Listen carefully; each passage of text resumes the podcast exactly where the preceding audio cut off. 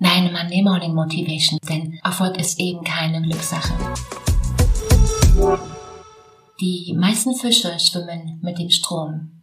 Tausende Fische, die sich meist flussabwärts bewegen. Richtig? Ganz unauffällig. Und dann kommt da einer, der sich gegen den Strom, also flussaufwärts und vielleicht sogar fröhlich springend fortbewegt. Völlig anders, völlig neu. Worum geht's? Gewinner sind Personen, die ein auffälliges, ein lebendiges Leben führen, während der Großteil der Menschen eher unauffällig und ja vielleicht auch zurückgezogen lebt. Und genauso ist es auch kein Wunder, dass sich Sieger an die Spitze bewegen, oder? Seien es Könige oder Krieger, Pioniere, Entrepreneure oder Unternehmer. Sie schreiben ihre Geschichte, weil genau diese erzählenswert ist und weil es auch andere lesen wollen, die anderen, die schaffen es meist nicht so weit und sie wollen es auch gar nicht. Und das ist völlig okay. Aber genau hier gibt es ein Problem. Der Großteil hat gar keine Möglichkeit, Ereignisse mit der Zukunft zu teilen. Sie fallen einfach aus dem Kontext. Und der Gewinner bekommt den Preis. Das ist Aufmerksamkeit oder Likes. Und ganz oft haben sie auch mehr Einsatz gezeigt, mehr Durchhaltevermögen als die meisten anderen. Und genau das ist der Grund, warum sich unser Fokus auf Sieger richtet. Also Geschichten erzählen meist über Gewinner, richtig?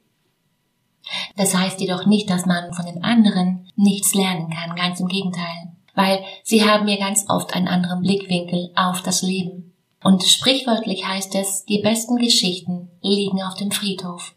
Und genau das ist durchaus möglich, weil wir werden es nie erfahren.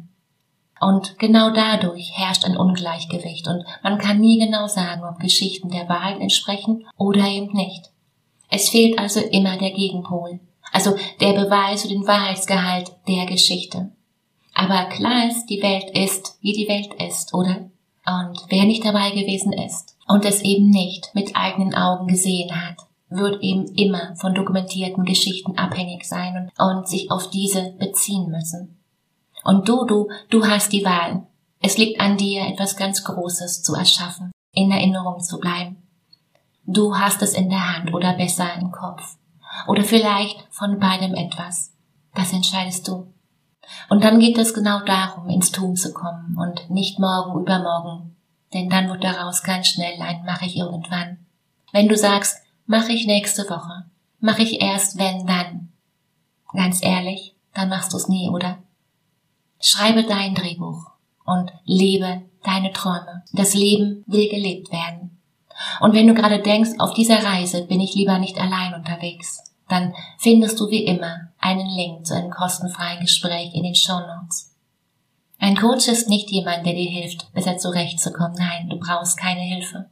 Ein Coach ist jemand, den du dir leistest, deine Muster zu verstehen, deine Komfortzone zu vergrößern und dein Leben bewusster zu gestalten.